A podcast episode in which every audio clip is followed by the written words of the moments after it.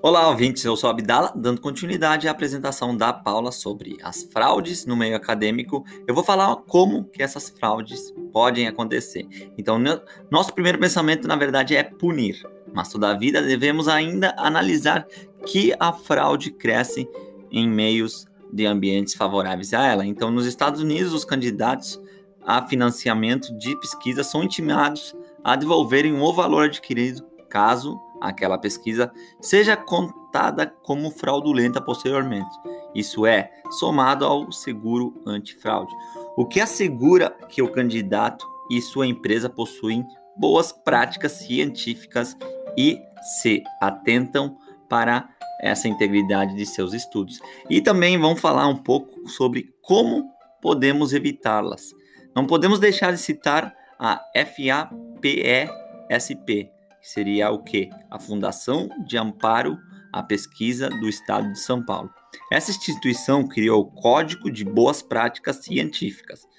O código tem por finalidade orientar as práticas científicas mais íntegras e uma maior investigação da má conduta. Além disso, ao invés de resguardar essas discussões no meio acadêmico, é pertinente envolver a sociedade no julgamento de fraudes, para que dessa forma possamos alertar todas as camadas da sociedade que esse problema reflete na vida da população. De outra forma, evita também o plágio.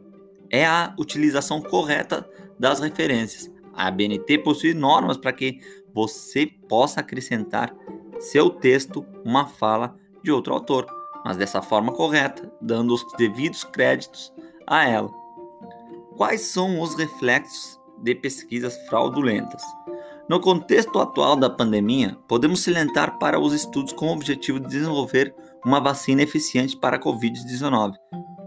Diversas empresas de diferentes países estão nessa corrida. Entretanto, é preciso ser cauteloso diante da divulgação desses estudos. Concentrações errôneas, propositais ou não, podem interferir diretamente na saúde da população.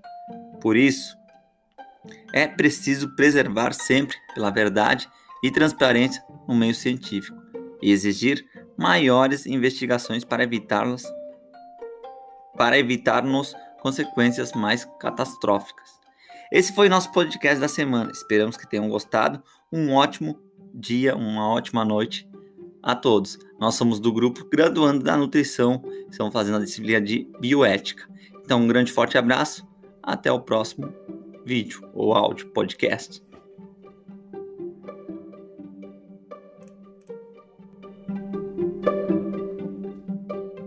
Investir grandes quantias em pesquisas que as favoreçam. Com isso, conseguem a bandeira branca para vender um alimento e lucrar mais.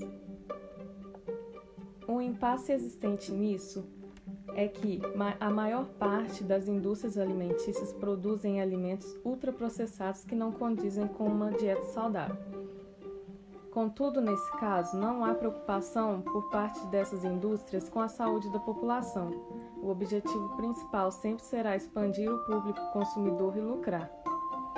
A alteração desse tipo de dado interfere diretamente na saúde e na vida da população, e ainda influencia na implementação de políticas de educação e saúde.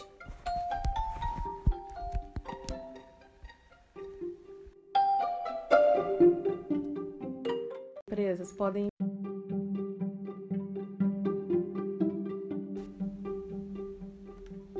Olá, ouvintes! O tema do nosso podcast da semana será fraudes em pesquisas científicas. Vamos entender por que acontecem e como evitá-las. Como se caracterizam essas fraudes?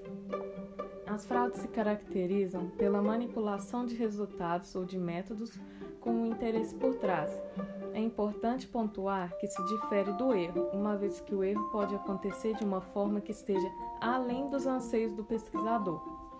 Logo, não há intencionalidade no erro. Por que fraudar pesquisas científicas? Para a comercialização legal de um alimento ou qualquer outro produto, é necessária a realização de pesquisas para assegurar sua integridade ou identificar deficiências. No nosso meio da nutrição, as pesquisas são realizadas para averiguar os nutrientes de um alimento e concluir se seu consumo é adequado ou não, dependendo da dieta.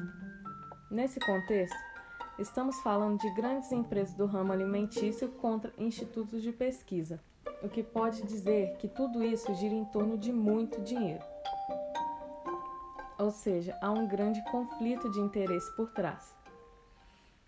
Uma das principais motivações para isso é a competitividade. Essas